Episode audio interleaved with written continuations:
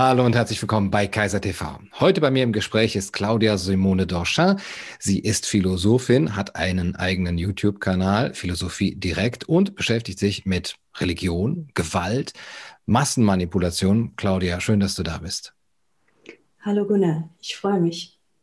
Ja, Massenmanipulation, da sind wir ja schon direkt äh, im Thema, im Thema unseres letzten Jahres. Was ich äh, mich lange gefragt habe, welche Rolle hat eigentlich die Philosophie dabei, als eigentlich eine Disziplin, wo man eher nachdenkt, also wo man vielleicht auch oft zu spät kommt, wenn schon alles geschehen ist.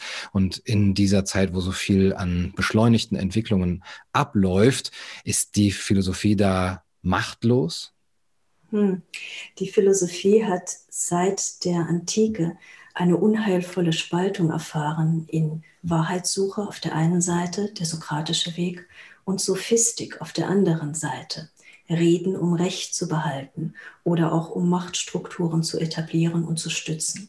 Und dieser Kampf zwischen Philosophen, die der Wahrheitssuche zuneigen, und Sophisten, die sich von einem bestimmten Machtsystem auch benutzen lassen, dieser Kampf hat über Jahrtausende nicht aufgehört, sondern vielmehr seine Gestalt gewandelt. Jetzt sind die Sophisten vergangener Jahrhunderte, Jahrtausende ja uns vielleicht sogar eher unbekannt. Also wir äh, haben keine Philosoph also Sophistengeschichten, sondern Philosophiegeschichten und da stehen Philosophen vor allem und manchmal auch ein paar Philosophinnen drinne. Aber wir kennen vielleicht noch Protagoras äh, eben aus den Dialogen von äh, Platon. Wenn wir aber jetzt zurückblicken auf die vergangenen Jahrhunderte, gibt es da solche, die wir heute Philosophen nennen, wo du auch sagen würdest, im Grunde genommen war da schon sehr viel Sophisterei mit dabei? Es ist sehr viel Sophistik zu finden in äh, Werken, die einen stark idealistischen Charakter haben und bestimmte Staatsformen verherrlichen. Hegel beispielsweise sah ja den preußischen Staat mhm. als die Apotheose des menschlichen Zivilisationsstrebens. Und so gibt es etliche andere klassische Philosophen, ja, die wir nicht als Sophisten bezeichnen, sondern die im Kanon der Philosophie sind, die aber tatsächlich Philosophie benutzt haben, Begriffe und Strategien aus der Philosophie benutzt haben, um eine bestimmte Gesellschaftsordnung oder einen bestimmten Staat als idealtypisch darzustellen. Zu erwähnen ist außerdem auch Jean-Jacques Rousseau, der meines Erachtens nicht nur ein Sophist war, sondern ein gefährlicher Demagoge. Er, er hat in seinen Werken gezeigt, wie Massenmanipulation funktioniert. In seinem Erziehungsroman Emile beschreibt er, wie ein Mensch durch eine Konditionierung von Geburt an seiner eigenen Vernunft komplett entzweit wird und durch autoritären Drill dazu gebracht wird, nur noch Fremdmeinungen zu akzeptieren, aber in einer so raffinierten Art und Weise, dass er sich seiner eigenen Fremdbestimmung nicht bewusst war. Rousseau beschreibt, dass die perfekte Erziehung beziehungsweise die perfekte Zurichtung die ist, bei der das Opfer, der Zögling, der Manipulierte gar nicht mehr merkt, dass er manipuliert ist. Und die aus Fremdbestimmung übernommenen Meinungen und Gewohnheiten für seine freie Entscheidung hält. Also Rousseau hat hier gleichsam ein Manifest der Manipulation geschrieben, wie man es macht und wie man dafür sorgt, dass die Manipulierten es auch wirklich nicht bemerken. Und solche demagogischen und sophistischen Inhalte finden wir in der Philosophiegeschichte häufig, aber wir brauchen auch nicht den historischen Rückblick zu betreiben. Sehen wir in die Gegenwart. Auch heute haben wir einige Intellektuelle, die sich sehr gerne als Unterhaltungsabteilung des Großkapitals darstellen. Ja, die natürlich auch von den Medien, die dem angeschlossen sind und äh, die auch die Attraktivität dieser vielleicht leicht verdaulichen Worte oder auch sich gut anhörenden Kritik, vielleicht erstmal so eine oberflächliche Kritik, ähm, die dem anheimfallen, die äh, hofiert werden. Ähm, denkst du, es gibt eine Chance für Philosophen im eigentlichen Sinne und Philosophinnen, diese, ähm, diesen Vorhang, diesen Schleier zu durchbrechen heutzutage? Sicherlich, diese Chance hat es immer gegeben. Die Frage ist natürlich, wer ist der Auftraggeber? Für wen arbeitet man? Von wem macht man sich abhängig? Je nachdem hat man einen unterschiedlich großen Freiheitsraum, den man sich bewegen kann. Wichtig sind natürlich auch die eigenen Zielsetzungen. Möchte man möglichst massentauglich sein? Möchte man vielleicht auch ein Sponsoring erfahren von bestimmten Stellen?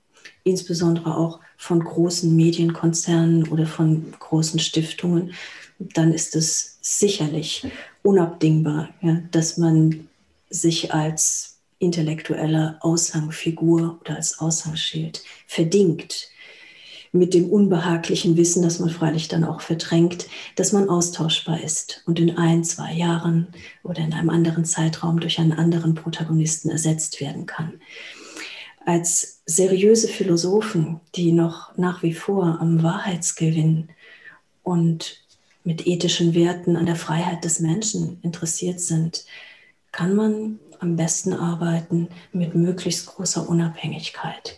Ich sehe diese Räume der Unabhängigkeit in der aktuellen Gesellschaft oder in den westlichen Gesellschaften, auch an den Hochschulen, verschwindend gering werden.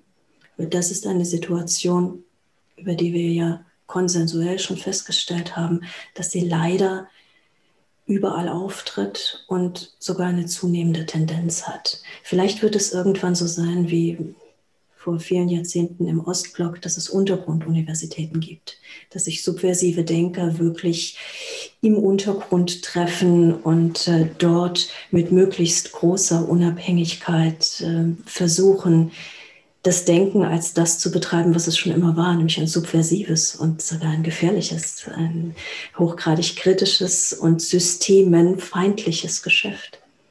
Ja, im Geiste von Sokrates dementsprechend. Ich glaube, man muss auch wirklich verstehen, dass die Lage der Universitäten im Grunde genommen nicht mehr dazu angehalten ist oder dass sie uns nicht mehr dazu anhält, dort noch äh, mhm. irgendwelche geistige Vielfalt oder auch geistige ja, Potenz zu suchen, die äh, uns irgendwie in die Lage versetzt, das zu begreifen, was jetzt hier gerade vor sich geht und es auch eventuell zu ändern oder zum Ändern anzuregen.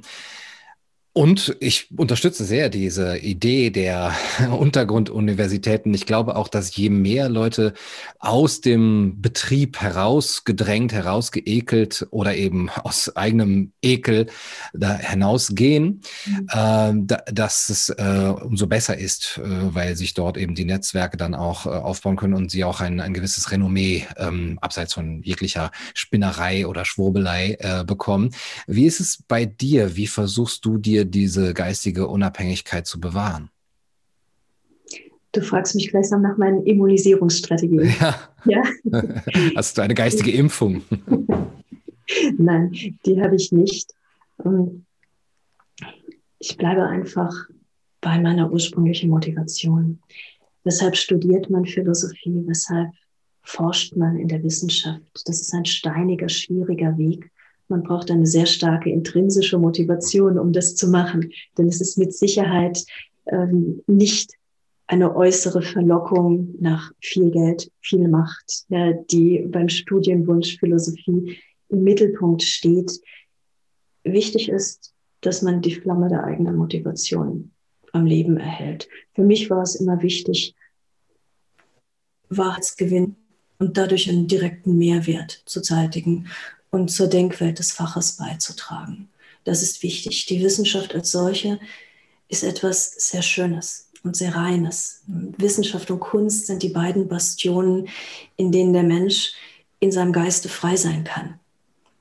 Und hier ist es eben wichtig zu entscheiden, bin ich künstlerisch talentiert, bin ich wissenschaftlich talentiert. Auch die Wissenschaft hat künstlerische Aspekte, hat Aspekte, in denen es um Ästhetik geht und die Wahrheit auch selbst eine Form der Schönheit sein kann. Und diese Motivation, die da ist, ja, eine Vernunft, die oberhalb der Zweckrationalität ist, die ist nach wie vor da. Und das wird auch nicht in irgendeiner Weise angefochten von den verrückten Außenumständen, die wir seit einiger Zeit haben. Des Weiteren lebe ich wie ein guter Epikureer zurückgezogen und äh, lasse mich da nicht allzu sehr angreifen von dem Strudel des Zeitgeistes. Das zurückgezogene Leben mit einem Kreis von gleichgesinnten Freunden und ebenbürtigen Freunden, real, virtuell, das ist ein Rezept nicht für den Ruhm, aber für das Glück. Mhm. Den eigenen Garten bestellen, wie es im Kandid heißt? Beispielsweise, wobei der Kandid ja eine ambivalente Position einnimmt. Man könnte ja das den eigenen Garten bestellen auch so deuten, dass sich hier jemand frustriert von den mhm. Erfahrungen in der Welt zurückzieht ins Private und dort seine Gegenwelt erstellt, mhm. gleichsam als Aussteiger. Das ist nicht wirklich die Position des Epikureas. Der Epikureas ist ja in erster Linie ein Hedonist. Er sucht die Lust, die Freude. Und es gibt selbstverständlich auch Freude im Kontakt mit der Öffentlichkeit und wir müssen sogar auch einen gewissen Kontakt mit der Öffentlichkeit behalten und uns mit den politischen Dingen befassen, damit uns die Räume der Freude nicht genommen werden. Mhm. Also der totale Rückzug ins Private ist falsch. Das ist eine Flucht, die dem Einzelnen und auch der Gemeinschaft auf Dauer nicht dient. Mhm. Mhm. Du sprichst von der Reinheit der Wissenschaft, der Reinheit äh, des Erkennens vielleicht auch. Da ist natürlich aber auch schnell der Vorwurf da, genau eben wie beim äh, Bestellen des eigenen Gartens, sich in einen Elfenbeinturm zurückzuziehen, eben auch die Wissenschaft ähm, letztendlich äh, ohnmächtig zu lassen, wenn sie sich eben äh, darauf nur beruht, dass doch äh, ihre Werte von, von Ewigkeit sind und äh, die Lüge um sie herum ja vielleicht früher oder später von selbst fallen wird. Auch im Journalismus oder im, im Wirken nach außen kann man ja sagen, ich muss von mir selbst sagen, ich bin wahrscheinlich viel zu narzisstisch veranlagt und auf Beifall aus, dass äh, ich rein mit dieser sehr hehren Idee, die du jetzt hier auch überzeugt überzeugend vorbringst, ähm, schon so leben und wirken könnte, dass sie mir genug Motivation wäre. Ich finde natürlich auch äh, den Beifall und den, die Reichweite und den Zuspruch motivierend und denke manchmal, naja, äh, das bekomme ich auch dadurch, dass ich ein bisschen meine Kritiker würden sagen, zu sehr eben von diesem rein philosophischen, rein wissenschaftlichen Ideal abweiche, mal ein bisschen draufhaue, mal ein bisschen polemisch bin, um eben auch Reichweite zu generieren. Bei deinem Kanal, du bist eigentlich in der Zeit, seit ich dich kenne, das ist schon seit, ich glaube, vier Jahren ungefähr, in deinem Stil immer sehr gleich geblieben und hast dir einen feinen, aber eben auch doch kleinen äh, Bekanntheitsgrad ähm, eben erworben. Siehst du da irgendwie eine Möglichkeit der ähm, das Ganze zu, äh, zusammenzubringen, das Ganze eben äh, da einen Kompromiss zu finden zwischen der, der Reinheit der Wissenschaft und auch ihrer Wirkungskraft? Ja, das geschieht ja ohnehin schon in der Praxis. Ähm, wir haben nicht so eine dichotom gespaltene Welt. Auf der einen Seite die reine Wissenschaft und auf der anderen Seite das lebensbunte Baum, wie es im Faust heißt. Das ist mit Sicherheit nicht der Fall. Jeder, der Medien nutzt, um seine Ideen oder die Ideen der Kunst und Wissenschaft etwas publik zu machen, möchte natürlich eine gewisse Reichweite und möchte auch den Kontakt mit seinen Zuschauern. Die Frage ist natürlich immer, was ist für den Einzelnen im Vordergrund? Da sind mit Sicherheit persönliche Akzente ausschlaggebend. Ich habe meinen philosophischen Kanal Philosophie direkt gestaltet nach dem Vorbild eines philosophischen Salons. Das ist so ein bestimmtes Schema, ein bestimmtes Format. Der Salon war immer ein Treffpunkt, in dem sich Gleichgesinnte getroffen haben, um in einer entspannten und angenehmen Atmosphäre über philosophische und literarische Inhalte zu sprechen. Das war jedoch nicht ein Elfenbeinturm, wie du es bezeichnest. Ja, auch wenn du jetzt vielleicht aufgrund einiger optischer Aspekte urteilen könntest, nun, da gibt es vielleicht Elemente, die an einen Elfenbeinturm oder ein elitäres, äh, ästhetisches Gewahren erinnern könnten. Nein, das Ziel eines Salons war es, in der großen Zeit des Saloniers, Ninon de L'Enclos im 17. Jahrhundert und dann Berliner Salons im 19. Jahrhundert. Das Ziel des Salons war es immer, Ideen der Humanität, des Humanismus und später der Aufklärung auf aktuelle Themen anzuwenden ja, und den aktuellen Bedarf ähm, zu erkennen, also eine Brücke zu bilden. Und die Menschen, die im Salon waren, die Männer und Frauen im Salon, die haben den Salon als eine Art ähm, geistigen Ruhepol begriffen und sind gestärkt mit neuen Ideen und auch mit einer gewissen Widerstandskraft aus dem Salon zurück in die Gesellschaft, in ihre jeweiligen Wirkungskreise gegangen. Also der Salon hat ein Stück weit immunisiert gegen den Wahnsinn des Zeitgeistes. Der mhm. Zeitgeist war schon immer wahnsinnig, in jeder Epoche, ja, und gestärkt mit dem Gegengift des freien Denkens im Salon konnten die einzelnen Protagonisten dann in ihren Schaltkreisen der Wirkung dann wieder frei, gelassen und auch mutig auftreten. Insofern war der Salon immer eine Art Relaisstation. Ja? Und viele der Protagonisten waren auch Multiplikatoren. Die hatten einflussreiche Positionen. Und sie konnten mit dem, was sie dann in den Stunden, in denen sie im philosophischen Salon waren, aufgenommen und ausgetauscht haben, dann an ihren jeweiligen Wirkorten multiplizieren. Das war immer Idee und Funktion des Salons. Ja. Mhm. Und wenn mir etwas Vergleichbares gelingt mit meinem virtuellen philosophischen Salon auf YouTube, dann freue ich mich darüber. Ich weiß, dass ich einige Zuschauer habe, die in ihren Berufen, die ganz unterschiedlich sind, eine breite Palette von Berufsbildern, dann auch entsprechende philosophische Ideen propagieren können. Mhm. Nicht in der Hinsicht, dass sie sagen, Sokrates hat gesagt, Schopenhauer hat gesagt, sondern dass sie sich Gedanken darüber machen, was ist eigentlich der Sinn des Lebens? Gibt es ein Leben nach dem Tod? Was bedeutet ein Leben nach der Vernunft? Übertreiben wir es mit der Verstandesorientierung? Also diese Initialzündung, die Fragen zu stellen und die Fragen in bestimmte Lebensbereiche und Berufsbilder hineinzutragen, das ist eigentlich dieses Ferment, was die Philosophie bietet. Und die philosophische Praxis ist ein Ort, an dem dieses Ferment entsprechend dann auch zum Tragen kommt. Hm? Ja, Jetzt sind das ja Gedanken, was ist der Sinn des Lebens? Gibt es ein Leben nach dem Tod, die gerade in einem Zustand der Bedrohung, der gefühlten Bedrohung, der Angst erstmal beiseite geschoben werden. Auf der Bedürfnispyramide rutscht man dann so ein bisschen weiter mhm. nach unten und fragt sich das nicht mehr, sondern man will vor allem geschützt werden.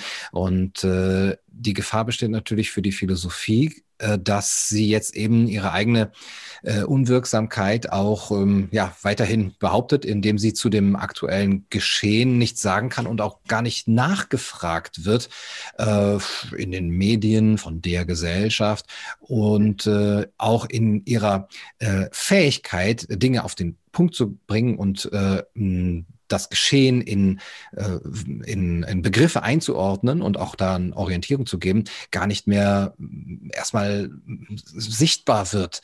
Ähm, wie hoch, für wie hoch hältst du die Chance, dass ähm, die Nachfrage nach einer orientierungsgebenden Philosophie äh, in der Zukunft wieder höher sein könnte?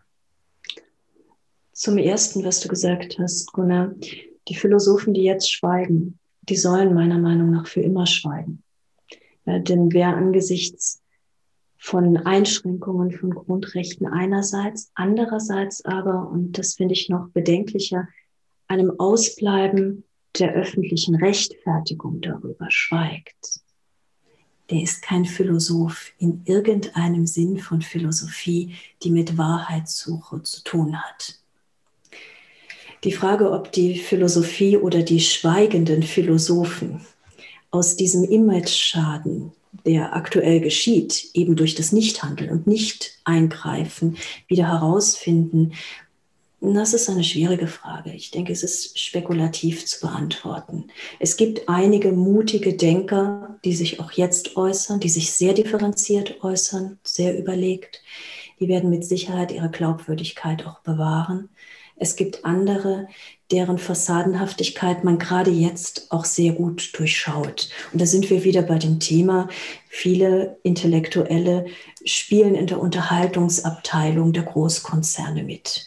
Und das ist natürlich besonders sichtbar, wenn es darum geht, dass auch jetzt irgendwelche Potemkin-Fassaden hochgezogen werden, hinter der dann reine Profitinteressen stehen und die Intellektuellen oder die gekaufte Intelligenz ja ergibt sich dann dafür her, davon abzulenken, was hinter den Kulissen passiert. Das ist natürlich ein unwürdiges Treiben. Und da kann ich nur sagen, ich liebe das Geld nicht so sehr, dass ich mich für ein solches Treiben hergeben würde. Und ich denke, das siehst du ganz ähnlich. Hier, da gibt es doch noch immer Werte, die größer sind als ein schneller Gewinn und fünf Minuten Ruhm im falschen Kontext. Kommt auf die Summe an, würde ich mit Richard David Precht sagen. Er hat ja gesagt, ähm, jeder ist äh, korrupt, wenn nur das Geld stimmt, wenn die Summe nur hoch genug ist. Ähm, vielleicht schließt er dazu sehr von sich auf alle. Ähm, aber es ist doch wirklich erstaunlich. Fassadenhaftigkeit ist ein tolles Stichwort. Äh, die Masken werden sichtbarer, würde ich sagen. Mhm. Ist das wirklich so einfach mit dem rein pekuniären Aspekt zu erklären? Oder vermutest du dahinter äh, intellektuelle oder, oder charakterliche Mängel? Oder ich denke ja manchmal, die werden wirklich, da werden einige Leute nicht nur bestochen, sondern bedroht vielleicht, denn äh, das, was ähm, hier zu sagen wäre, ist ja durchaus nicht schwer zu erkennen. Äh, und da zu schweigen ist eigentlich eher schwerer, würde ich sagen, müsste es einem Philosophen doch eigentlich eher sehr schwer sein, jetzt hier zu, zu schweigen oder sogar affirmativ äh, dazu zu stehen. Gibt es da deines Erachtens noch andere Motive? Du fragst jetzt nach den Motiven, weshalb sich Einzelne als Protagonisten in diesem Potemkin-Fassadenaufbau hergeben. Ich denke, es gibt Protagonisten, die wirklich daran glauben, die diese Problematik nicht ganz durchschaut haben dann gibt es andere, die Angst um ihre Existenz haben. Wieder andere, die tatsächlich der Profit lockt. Und man darf auch nicht vergessen, es gibt eine Präselektion der Darsteller, die sehr groß aufgebaut werden und auf eine Plattform gestellt werden. Da geht es oftmals nicht, und ich spreche jetzt ohne Namen zu nennen, aber mehrere Personen auch aus unterschiedlichen Fachrichtungen meinend. Da geht es oftmals nicht um die wissenschaftlichen Qualifizierungsarbeiten als solche. Die sind manchmal vorhanden, manchmal nicht. Aber es ist nicht ausschlaggebend. Es geht sehr oft bei der Präselektion schon um den Charakter um die Persönlichkeit. Das ist wie bei Politikern. Politiker werden nach Charakter ausgesucht und dann speziell aufgebaut für bestimmte Positionen. Die Karrieren der Politiker sind sehr stark neben Erpressung auch von Charakterfaktoren bestimmt und davon hängt es ab, wie weit jemand innerhalb einer Partei aufsteigen kann. Ich spreche jetzt von allen Parteien, denn das ist parteiübergreifend ein Schema. Und ähnlich ist es auch mit vielen Darstellern, die ein Plattforming durch die Medien bekommen. Die werden nach Charakter ausgewählt. Das ist eine wichtige Kombination. Das Fehlen von historischen Vergleichswerten, das bedeutet, dass die Person etwas weniger kritikfähig ist, wenn nicht andere steuernde Charaktereinflüsse dazu kommen. Eine willensstarke Person die wird sich die Vergleichswerte schaffen. Die wird selbst zum Vergleichswert. Ja? Und das ist ja genau die Verbindung, die man nicht möchte, wenn jemand geplattformt wird. Mhm. Er soll also schon schwach sein, mangels Vergleichswerten. Im Idealfall ist er ein Ideologieopfer in zweiter Generation, in zweiter oder dritter Generation, mehrere Generationen in der Familie sind schon ideologisch geformt oder verformt worden, sodass es auch keine Überraschungen mehr gibt mhm. beim Nachwuchs. Mhm. Da wird nie irgendeine wirklich subversive Äußerung kommen, sondern lediglich das, was eben Jean-Jacques Rousseau schon so diabolisch vorformuliert hat. Der Zögling merkt nicht, dass er erzogen worden ist. Mhm. Er hält sich für frei, wenn er die Phrasen seines Lehrers wiederholt. Und das ist ja genau das, was bei Ideologieopfern ja, in zweiter, dritter Generation passiert. Zumal, wenn sie dann auch nicht die Willensstärke haben und das eigene Kritikvermögen. Ein bisschen Narzissmus ist gar nicht schlecht dahingehend, dass es dazu führt, dass man sich gerne abhebt von der Masse, dass man seine eigene Marke schaffen möchte, Das funktioniert eben nicht durch die Repetition dessen, was die Eltern, die Großeltern und dann wie auch immer einschränkendes Umfeld äh, vorgelebt haben. Narzissmus hat auch Flügel. Er, er ermöglicht es, dass wir uns erheben. Damit spreche ich jetzt nicht im klinischen Narzissmus, in der ausgeprägten Form des Wortes, darum geht es nicht. Ähm, es geht um das Quäntchen. Ich möchte es richtig verstanden mhm. sein. Also grundsätzlich ist es immer ein Gesamtpaket, das gesucht wird, wenn Personen für Positionen der Sichtbarkeit aufgebaut werden, mhm. sei es jetzt in der Politik, da weiß man es mittlerweile, sei es aber leider auch im Medienbereich, wenn es um Wissenschaftsdarsteller geht. Auch da geht es immer darum, ist die Persönlichkeit schon gebrochen? Mhm. Ja, ist sie schon manipuliert? Das heißt, müssen wir mit unseren Konferenzen gar nicht mehr so viel Druck ausüben, sondern macht er von sich aus schon das, was er soll, nämlich mhm. schöne Potemkin-Fassaden aufbauen und möglicherweise nicht mal merken, was er tut. Mhm. Das Ziel von solchen philosophischen Salons, wo man sich in Gemeinschaft über solche Themen unterhält, könnte es auch sein, dass man diese Darsteller eher erkennt. Äh, ich muss auch gestehen, dass äh, ich auch lange Zeit gebraucht habe, dass es aber auch in diesem Jahr besonders leicht fiel, also mir zumindest leichter fiel, äh, die Spreu von Weizen zu trennen und tatsächlich auch in der Rhetorik, in auch dem, dem Paraverbalen und dem Nonverbalen ganz viel viel schon zu erkennen, was da an Darstellerischem ist. Und vielleicht mhm. könnte man das da auch besser erkennen. Auf jeden Fall. Zur Philosophie gehört ja nicht nur Wissen im Sinne von Begriffen, Theorien, sondern es gehört auch die Anwendung dazu, ähm, Strategien mit der Manipulation zu erkennen ein Teil der Philosophen hat ja Manipulation gemacht. Wir wissen, wie es geht. Mhm. Das sollten wir auch erkennen, mhm. wenn wir diese Muster sehen, wenn uns das vor Augen geführt wird. Ganz charakteristisch für Demagogen ist die Begriffsmanipulation und auch die Symbolmanipulation. Demagogen bedienen sich der Macht des Wortes zum Zweck, Begriffe zu verzerren. Und da wir in unserem Denken Wirklichkeit in Begriffe fassen, führen verzerrte Begriffe zu einem verzerrten Vorstellungsbild von Wirklichkeit. Und das sehen wir ja äh, bei der medialen Manipulation, die heute geschieht. Man wirft Begriffe in die Öffentlichkeit, bringt sie auf eine Plattform, macht sie sichtbar. Begriffe wie Great Reset, ich sage immer Great Regret, weil ich der Meinung bin, wir werden das alle mhm. bereuen, mm. the Great Regret. Mm. Aber Begriffe wie neue Normalität und so weiter, wer solche Begriffe prägt und die werden mit einem großen psychologisch-behavioristischen Wissen geprägt, da steckt Wissenschaft dahinter, nichts geschieht da zufällig. Wer diese Begriffe prägt, der möchte gezielt die Wahrnehmung verändern und über die Wahrnehmung auch den Begriff der Bevölkerung oder die Vorstellung der Bevölkerung von Wirklichkeit.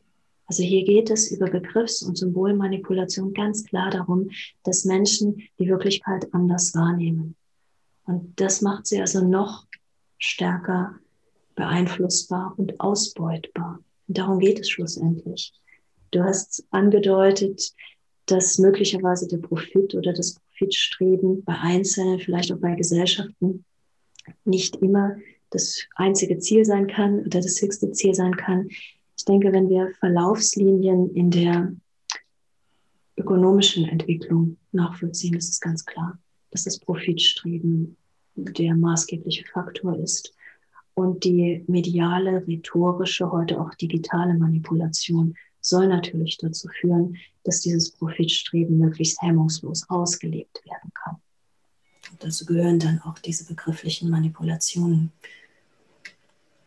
Ja, man äh, muss da nicht erst bis zu Viktor Klemperer zurückgehen, ähm, aber es bräuchte vielleicht einen, der eben die Begriffe dieser neuen Normalität äh, auch ähm, der LCI, wie ich es gerne nenne, ähm, mhm. einmal beleuchtet oder vielleicht für die Nachwelt wenigstens feststellt. Man kann auch zu Josef Pieper gehen, der einen sehr schönen mhm. Artikel 1980, glaube ich, geschrieben hat, Missbrauch der Sprache, Missbrauch der Macht. Und mhm. da ist schon sehr, sehr viel drin, wie sich hier überhaupt sehr viel wiederholt, beziehungsweise sehr viel aktualisierbar ist. Du hast eben davon gesprochen, dass in den Salons der Geist der Aufklärung, die Ideen des Zeitalters ähm, benutzt werden konnten, angewandt werden konnten, und um sie auch in den Alltag oder eben in die Niederungen äh, des Lebens mitzubringen. Was wären für dich die Ideen aus der Philosophiegeschichte, vielleicht auch aus der, aus der jüngeren Ideengeschichte, die wir heute bräuchten, um dem Ganzen einen Namen zu geben und das auf den Begriff zu bringen? Zweierlei. Zum einen ein klares Anwendungswissen über die psychologisch-rhetorischen Strategien der Massenmanipulation. Das haben wir heutzutage weniger in der Philosophie, mehr in Bereichen wie Linguistik. Nun, Chomsky hat seine zehn Strategien der Massenmanipulation dargestellt. Dem ist bis heute nichts hinzuzufügen, denn das sind genau die Strategien, die angewandt werden, um beispielsweise die Aufmerksamkeit abzulenken, eine Nebensache zu einer Hauptsache zu machen und sehr wichtig bei Chomsky und auch sehr wichtig bei dem, was aktuell wieder in vieler Hinsicht geschieht, Widerstand in schlechtes Gewissen umwandeln. Und weil mhm. die Mehrheit der Bevölkerung den Eindruck erwecken, dass sie mittelmäßig oder austauschbar wäre. Also dieses Erzeugen von Minderwertigkeitsgefühlen durch entsprechende Rhetorik, durch Suggestion bestimmter Begriffe, die dann wiederum Wirklichkeit formen in unserer Vorstellung. Das sind ganz alte ähm, Techniken der Demagogen, die wir als Philosophen erkennen sollten. Und unsere Aufgabe ist es natürlich auch, Menschen aufzuklären über diese Techniken. Was läuft hier gerade? In welcher Art und Weise äh, werden wir manipuliert? Wie wird unsere Aufmerksamkeit abgelenkt? Wie wird durch eine Salamitaktik eine bestimmte Gewohnheit gezeitigt? Äh, wie werden unsere Begriffe des Normalen unterminiert? Und wie wird schlussendlich der Freiheitsraum begrenzt und auch das Kritikvermögen mit Scham und Schuld behaftet? Ja, das aufzudecken ist eine sehr wichtige, ich finde eine historisch wichtige Aufgabe der Philosophie. Und das ist eine Aufgabe, die man im Selbstverständnis der Aufklärung haben muss. Denn die Aufklärung lebt von der Kritik an allen Institutionen in der Gesellschaft. Und wo diese Kritik nicht mehr stattfinden kann, wo es keine öffentliche Rechtfertigung gibt, wo es eine Gleichschaltung und einen engen Meinungskorridor gibt ja, auf allen Ebenen, da ist das Projekt Aufklärung gescheitert. Und das müssen wir verhindern. Also hier ist es ganz wichtig, dass wir praktisch auf diese Strategeme der Massenmanipulation aufmerksam machen und auch an Beispielen zeigen, wie das passiert, damit Menschen sich immunisieren können. Und zwar gerade auch die Menschen, die nicht die Zeit haben, sich äh, intensiv mit der Philosophie als solcher zu befassen. Ja, die Menschen, die in zwei Berufen arbeiten müssen, um ihre Familie ernähren zu können. Die Menschen, die vollkommen erschöpft sind, äh, wenn sie ihren Arbeitsalltag hinter sich gebracht haben oder die Existenzsorgen haben. Es ist sehr wichtig, ähm, hier nicht allzu abstrakt anzusetzen und zu viel vorauszusetzen, sondern sehr pragmatisch ähm, auf die Erkenntnisse hinzuweisen im Zusammenhang mit der Massenmanipulation und das ganz kompakt zu bündeln, zu zeigen, was dort passiert. Das ist das ähm, gleichsam Prozessuale, was die Philosophie heute leisten sollte. Und das Substanzielle ist natürlich die Aufklärung weiterzudenken. Die Aufklärung war zu Kants Lebenszeit nicht abgeschlossen. Er hat selbst gesagt, es ist kein abgeschlossenes Projekt. Wir leben nicht in einem aufgeklärten Zeitalter, wir leben in einem Zeitalter der Aufklärung als Work in Progress. Wir sind heute nicht weiter. Wir sind vielleicht sogar in gewisser Hinsicht hinter das 18. Jahrhundert zurückgefallen, was die Räume der Freiheit und der öffentlichen Rechtfertigung angeht. Auch wenn wir nicht mehr bei unserem Landesfürsten um Gedankenfreiheit betteln müssen, aber es gibt da schon wieder Annäherungen, Revenants aus der Geschichte, die kommen. Ähm, was wichtig ist beim Weiterdenken des Projekts Aufklärung ist, dass wir einen anderen Vernunftbegriff bekommen. Vernunft ist nicht nur technisch gleichsam die Vernunft der Robotik, die Vernunft des Machbaren, die Vernunft der Technologie und der Technokratie. Vernunft hat auch schöpferische, wirklich kreative und sogar spirituelle Dimensionen. Das wieder zu erkennen, diesen Prozess der Fokussierung auf die rein technische Vernunft, hm. ja, umzukehren und zu schauen, was Vernunft noch alles sein kann. Es kann eine die Menschheit verbindende Macht sein, die uns Freiheit gibt. Ja, das wieder zu erkennen, das wäre schlussendlich das große Ziel der Philosophie in unserer Generation. Und ich denke, es werden nicht diejenigen verwirklichen können, die die größte Sichtbarkeit haben eine sehr große Aufgabe, aber solche großen Aufgaben geben ja auch oft die Motivation wie Sterne, die vielleicht nicht zu erreichen sind, aber doch immer noch Orientierung geben können.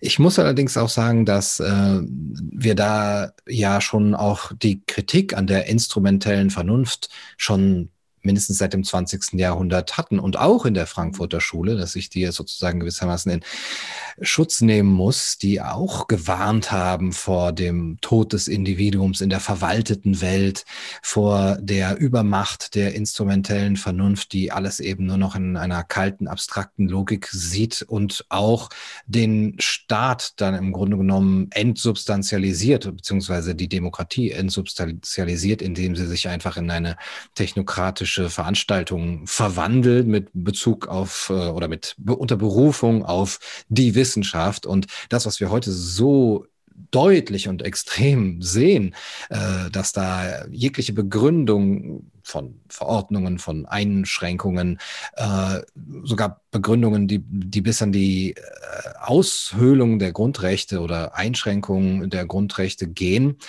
ähm, mit der Wissenschaft eben haben, dass das äh, nicht mehr gesehen wird, so, selbst von denen, die in der eigentlich äh, in, dem, in der Tradition, in der Denktradition eben dieser Kritik, auch Günther Anders zum Beispiel wäre zu nennen, als Technikkritiker stehen oder wo, wobei ich angenommen hätte, dass sie da äh, standen, ist da äh, ist ist also mein Verdacht ist, dass denen diese Denktradition im Grunde genommen immer nur so lose äh, umgelegt war, wie so wie so Fetzen eigentlich nur so um, um sie herum, aber nicht eben ja genuin begriffen wurde. Mhm. Das ist ein großes Problem. Die Frankfurter Schule hat kein Gegenmodell zu dieser technischen Vernunft erstellt. Sie kritisiert zwar an vielen Stellen die technische Vernunft in ihrer entfesselten und unwidersprochenen Art. Sie stellt dar, dass sie direkt in den Faschismus führt und in einen entfesselten Kapitalismus oder Neoliberalismus, in dem das Gemeinwohl nicht mehr zählt, sondern lediglich nur noch der Profit und der Mensch wie eine Arbeitsmaschine angesehen wird. Mhm. Das ist ein sehr wichtiges Thema gerade heute wieder ist. Und was wir im Schatten des Weltwirtschaftsforums ja auch ähm, mit sehr großen Bedenken sehen müssen, mhm. dass genau diese düsteren äh, Prophezeiungen eigentlich dabei sind, sich zu verwirklichen, dass es darum geht, dass der Mensch zum Sklaven einer Technik, die für sich gesetzt wird, ja, angesehen wird. Aber die Problematik ideologischer Ebene, die die Frankfurter Schule immer hatte, war diese Kritik nicht mit einem positiven Gegenentwurf zu verbinden. Mhm. Es gibt ja keine Darstellung der praktischen Vernunft, wie sie Aristoteles gestaltet hat. Mhm. Aristoteles hatte ja in seinem Werk Nikomachische Ethik zwei Arten von Vernunft unterschieden, die technische Vernunft und die praktische Vernunft. Mhm. Die technische Vernunft stellt wie Fragen, wie funktioniert etwas, das ist vielleicht zu vergleichen mit dem Verstand in der sachlogischen Art der Ratio. Und die praktische Vernunft ist die Vernunft, die Warum-Fragen stellen hm. kann, die Sinnzusammenhänge erschließen kann, die also nicht nur das Mögliche und Machbare umsetzt, weil es eben möglich und machbar ist, sondern die auch fragt, brauchen wir das? Mhm. Dient es dem Menschen? Ist es gut für das Gemeinwohl? Mhm. Und die Idee Aristoteles war, dass technische und praktische Vernunft wie linke Hand und rechte Hand sind ja, und zueinander führen müssen. Und die Entwicklung der modernen Gesellschaft, wie wir sie kennen, mit allen Phänomenen, Urbanisierung, Entwicklung der Naturwissenschaften, Säkularisierung und, und, und, hat dazu geführt, dass sich technische und praktische Vernunft immer weiter voneinander entfernt haben. Wir haben dann schließlich die Vorstellung der reinen technischen, pragmatischen Vernunft, die natürlich keine Grenzen kennt. Denn die Grenzsetzung müsste aus einer anderen Art der geistigen Arbeit stammen. Die technische Vernunft ist per se maßlos. Mhm. Sie setzt um, was funktioniert mhm. und findet immer neue Möglichkeiten. Und daran ist prinzipiell ethisch betrachtet auch nichts Schlechtes. Wir haben uns durch technische Vernunft in eine komfortable Lage gebracht. Aber wir haben uns auch unserem eigenen Größenwahn ausgeliefert. Hm. In einer Form, wie das für frühere Generationen nicht denkbar war. Was uns fehlt, ist das Korrektiv der praktischen Vernunft. Die Vernunft, die nun wirklich auf einer Metaebene die Fragen stellt, die heute nicht gestellt werden, obwohl sie so notwendig sind. Mhm. Brauchen wir eine bestimmte Form von Technik? Brauchen wir mehr Digitalisierung? Brauchen wir eine Umgestaltung der Arbeitswelt? Und wenn wir sie brauchen, wohin führt sie? Welche Grundgüter werden dadurch verstärkt? Welche werden geschwächt? Also das sind alles Fragen, die die praktische Vernunft stellt, die Sinnfragen erschließen kann. Und diese praktische Vernunft, die brauchen wir. Die hätten wir bereits in der theoretischen Grundlegung gebraucht, damals in der Frankfurter Schule mhm. als Gegenentwurf. Mhm. Wir brauchen sie heute ganz pragmatisch als einen lebendigen Einspruch. Diese praktische Vernunft, die uns fast abhanden gekommen ist, die uns leider auch aberzogen wird, die ist heute mehr denn je gefragt und fristet ein vereinsamtes Dasein. Sie wird nicht gehört, sie wird nicht gesehen. Ja, sie wird uns aberzogen oder vielleicht auch madig gemacht, äh, wenn man solche Fragen stellt, wozu das Ganze, warum, wo sind die Grenzen, dann gilt es, naja, noch im harmlosen Falle als Schwurbelei oder einfach als unnötig angesichts äh, der Bedrohungssituation und so weiter. Im schlimmeren Falle eben als äh, Verschwörungstheorie, auch zumindest, wenn man äh, sich kritische Fragen stellt, wie du es jetzt auch eben getan hast, woher kommt die Manipulation? Wer benutzt die Begriffe und ähm, mit welchen Begriffen wird uns eben so ein Schleier vorgehängt, mit dem wir eben dann die eigentliche Wirklichkeit nicht mehr begreifen können, sehen können. Ähm, und äh, wer schiebt uns ähm, mehr oder weniger bewusst in eine bestimmte Richtung, die dann zum Beispiel vom Weltwirtschaftsforum auch äh, ausformuliert wird unter dem Stichwort Great Reset dieser Begriff, äh, diese ähm, Vokabel Verschwörungstheorie ist ja dann auch eine gewisse Immunisierungsstrategie gegen das, was man früher vielleicht ähm, Gesellschaftskritik oder ähm, kritische Sozialwissenschaft genannt hätte. Wie würdest du mit diesem Vorwurf umgehen oder was rätst du denjenigen, die sich genau diese Fragen stellen wollen, aber eben zurückschrecken vor diesem Label Verschwörungstheoretiker? Ich habe den Vorwurf noch nicht gehört. Insofern kann ich jetzt nicht aus Erfahrung sprechen, äh, wie man sich entsprechend wehrt oder immunisieren kann. Ich denke, mit einer sachlichen Formulierung eben diese unterdrückten Fragen wird man sich ein solches Etikett selbst auch in der erhitzten und repressiven Debattenkultur der Gegenwart nicht verdienen. Schwierig wird es, wenn man bestimmte Weltbilder mitkauft.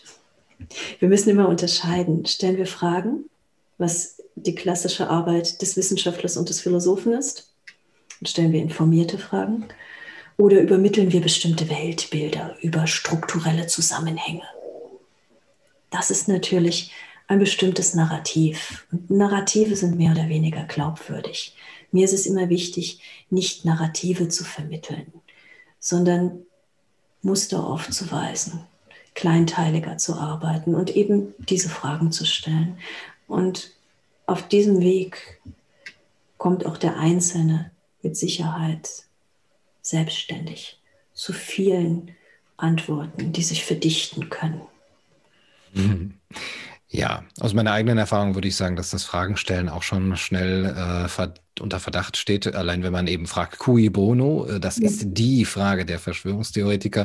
Früher mhm. war das eben eine sehr verständliche Frage nach Interessenskonvergenzen und äh, auch ja, Profitinteressen.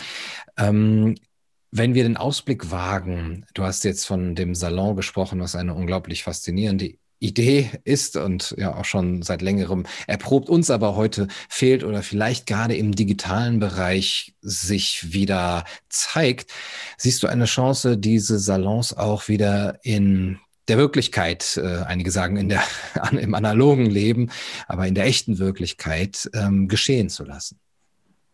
Vielleicht. Diese Möglichkeit besteht sowieso. Ne? Es gibt ja nicht die äh, dichotomische Trennung zwischen dem virtuellen und dem realen.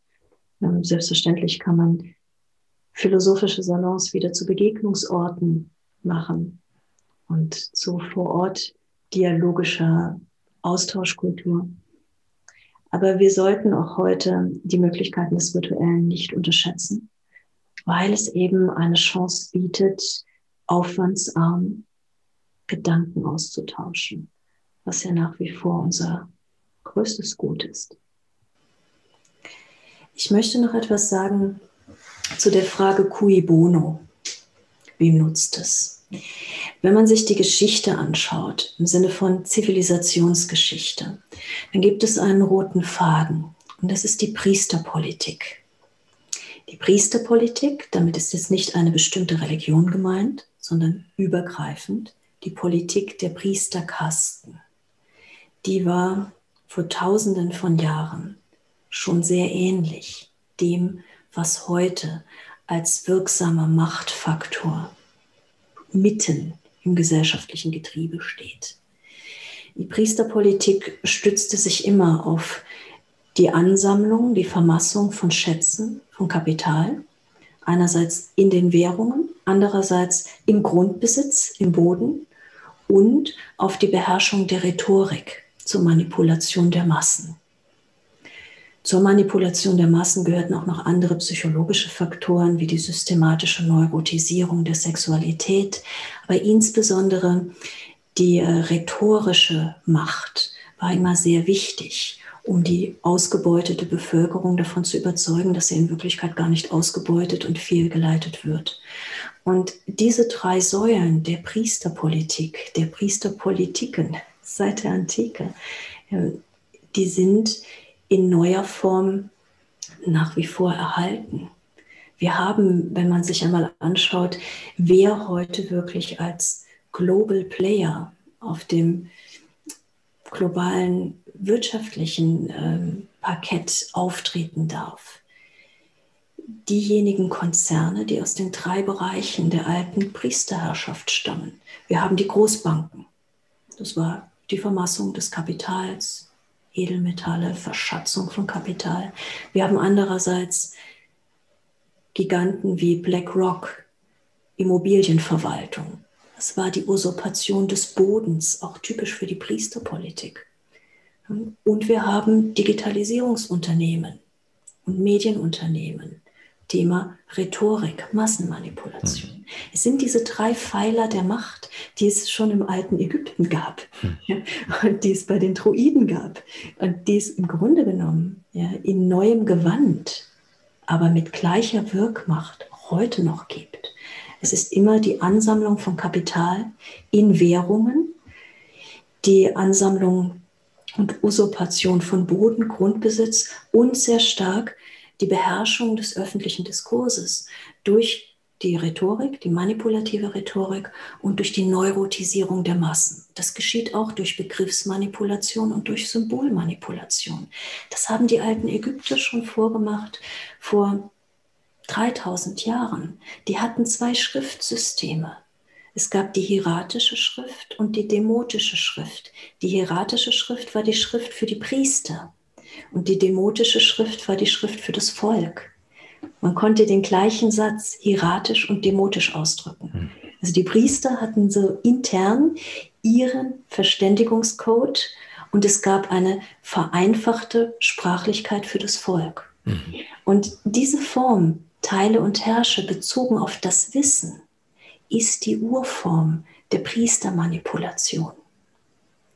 Das Teilen und Herrschen in der weltlichen Macht, wer wie viele Waffen hat, das folgt danach.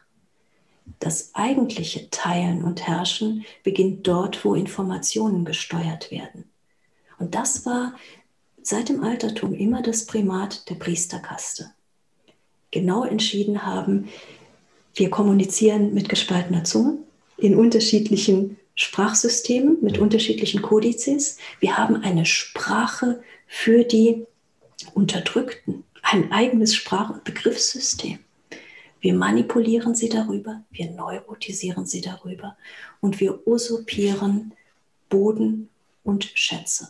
Und darauf bauen wir unsere Macht. Das ist heute nicht anders. Ich habe neulich noch gehört, dass der Menschenrechtler Desmond Tutu in Südafrika erzählt hat. Als der weiße Mann nach Afrika kam, hatte er die Bibel und wir hatten das Land. Dann hat der weiße Mann gesagt, betet, macht die Augen zu. Und danach hatten wir die Bibel und der weiße Mann hatte das Land. Und das ist diese alte Taktik der Priesterkasten, mhm. unterschiedlichste Religionen. Ja? Und es ist wichtig für uns und deshalb braucht man das historische Gedächtnis. Man braucht ein langes Gedächtnis, um die Gegenwart verstehen zu können. Es ist wichtig für uns, dass wir erinnert werden, wenn wir uns nicht selbst daran erinnern, dass es immer die gleichen Pfeiler der Macht sind. Es ist die Kapitalwirtschaft, die Geldwirtschaft, die Finanzmacht, es ist die Macht über den Boden und es ist die Macht über die Rhetorik mit den entsprechenden Multiplikatoren der Rhetorik, Medien, Digitalisierung und so weiter. Diese drei Pfeiler der Macht, wie sie heute dastehen, die haben eben diese jahrtausendelange Entwicklungsgeschichte. Und es ist nach wie vor die Priesterkaste, die hier herrscht. Es sind die modernen Priester der Macht. Und sie haben dieses Zweiklassensystem, was ja immer auch demografisch, soziologisch ein Ausdruck von Priesterherrschaft war, mittlerweile perfektioniert. Ich habe keine Lösung gegen dieses so lange etablierte System. Aber ich möchte mit meiner Arbeit dazu beitragen, dass mehr Menschen darauf aufmerksam werden. Denn Geschichte ist sehr, sehr wichtig. Das hatte Friedrich Nietzsche auch gesagt in seinem Aufsatz vom Nutzen und Nachteil der Historie für das Leben. Geschichte ist nicht einfach ein Archivdienst und so ein Ansammeln von verstaubten Fakten, mhm. sondern es geht darum, welche Muster wiederholen sich. Und gerade im Bereich Massenmanipulation wird eigentlich nichts neu erfunden. Es ist sehr, sehr wichtig, dass wir verstehen, dass wir, und das kann tragisch oder komisch sein oder tragikomisch, ja, seit vielen tausend Jahren in ähnlicher Art und Weise manipuliert werden. Und hier ist es eben ein Ziel von uns Philosophen, ja, Aufmerksamkeit zu erwecken, wach zu rütteln. Deswegen auch die Notwendigkeit des Gedächtnisses. Je länger das Gedächtnis zurückreicht, je weiter das Gedächtnis zurückreicht, umso mehr Vergleichswerte hat man und umso kritischer kann man sein. Denn es ist ein Merkmal autoritärer und totalitärer Systeme, dass sie den Bürger glauben machen wollen, die Gegenwart wäre alles. Alles würde in der Gegenwart geschehen. Es gäbe keine Vergangenheit. Und die Zukunft äh, wird nach dem Modell der Gegenwart gestaltet, beziehungsweise nach dem Modell derer, die die Gegenwart als absolut setzen, wird die Zukunft gestaltet. Nein, das historische Wissen ist eine Kraftquelle des subversiven Geistes. Das müssen wir uns erhalten. Und da sind wir wieder bei dem, was die Sichtbarkeit von Protagonisten angeht. Das geht weit über das Autobiografische hinaus. Je mehr historisches Vergleichswissen ein Mensch hat, umso unabhängiger ist er von zeitgeistigen Einflüsterungen. Manche sind es aus charakterlicher Unabhängigkeit heraus. Ja? Aber manch andere sind sehr gefangen in den zeitgeistigen Zuschreibungen. Die sind natürlich ideale Multiplikatoren dieser Potemkinschen Wände, die vor dem Profit der Priesterkaste stehen. Und hier ist es wichtig, sich wirklich zu bilden, sich zu informieren und zu schauen, wo wiederholen sich Muster aus der Vergangenheit. Es gibt da eine Metastruktur, die erkannt werden will. Es liegt ein Sprengpotenzial darin, wenn wir den Mächtigen, die heute Parolen ausgeben, zurufen, ihr seid die Priester des Digitalen. Denn das sind sie. Es sind die Priester von heute. Und die Priesterpolitik war soziologisch immer die, dass es eine besitzende Oberschicht gibt und eine Unterschicht und keine Mittelschicht.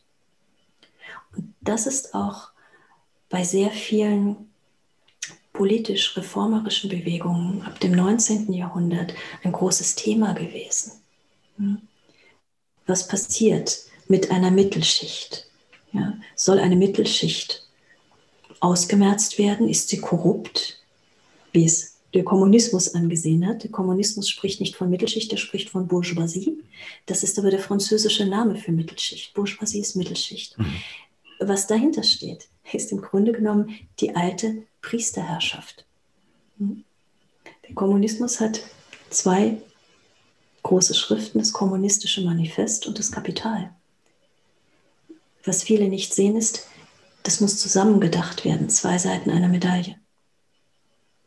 Auch im real existierenden Kommunismus gab es ja diejenigen, die das Kapital hatten und die Bevölkerung, die Mehrheit der Bevölkerung, die nichts hatte als das Versprechen auf goldene Berge in der Zukunft. Mhm. Das ist auch ein Modell, das aus Priesterpolitik stammt. Die Priesterpolitik hat viele unterschiedliche Ideologien mit inspiriert. Es sind Facetten der Priesterpolitik. Dahinter bleibt im Grunde genommen die alte Macht erhalten, diese Macht, die über Generationen hinweg weitergegeben wurde. Die französische Philosophin Viviane Forrester hat 1996 schon in ihrem Buch Der Terror der Ökonomie darüber geschrieben, dass es im Grunde genommen nur Fassaden von Demokratie gibt. Dahinter herrscht die Macht der Konzerne. Das war schon in den 90er Jahren offensichtlich. Konzerne, die mehr und mehr in demokratische Prozesse eingreifen, die also nicht nur Politik mitgestalten im Sinne von klassischem Lobbyismus. Der Lobbyist spricht mit einem Parlamentarier und lässt entsprechend äh, seine ähm, Konzernprodukte und Richtlinien in ein positives Licht stellen. Nein, es geht sehr viel weiter als klassischer Lobbyismus und Bargaining auf dem politischen Parkett. Es geht so weit, dass Konzerngiganten sich anmaßen, in Entscheidungen einzugreifen, die eigentlich den parlamentarischen Steuerungen und der öffentlichen Rechtfertigung obliegen sollten, wie zum Beispiel demografische Entwicklung, Entwicklung von Arbeitsmärkten, Gestaltung von äh, privaten Beziehungen. Gestaltung von Familien, ähm, Umgang des Menschen mit dem eigenen Körper, Umgang ähm, des Menschen mit seinem, mit seinem Bildungspotenzial und so weiter. Wenn man sich heute nach den Sibyllenrufen von Vivian Forrester vor mittlerweile 25 Jahren einmal anschaut, was äh, die Vereinigten Nationen in ihrer Agenda 21 ausgeben, da finden wir den Größenwahn solcher globaler Konzerne als eine Art Gebrauchsanweisung für die moderne Gesellschaft. Hm. Die Agenda 21 will westlichen Gesellschaften und nicht nur westlichen Gesellschaften, eigentlich der gesamten Weltbevölkerung vorschreiben, wie die Lebensumwelt gestaltet wird, begonnen vom Arbeitsplatz bis zum Wohnort, über den Umgang mit dem eigenen Körper, über politische Mitbestimmung, die ausgedünnt werden soll, über die Macht von NGOs und nicht gewählten Institutionen, die programmatisch immer größer werden soll. All das steht in der Agenda 21.